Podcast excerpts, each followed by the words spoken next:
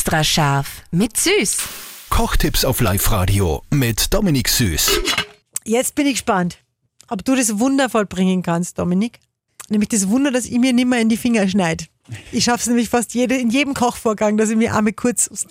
Aber du hast einen Trick, wie man sie nicht mehr in die Finger schneidet. Genau, das ist eigentlich das Erste, was man lernt in der, in der Kochlehre. Äh, wie hält man das Messer richtig und die Finger dazu.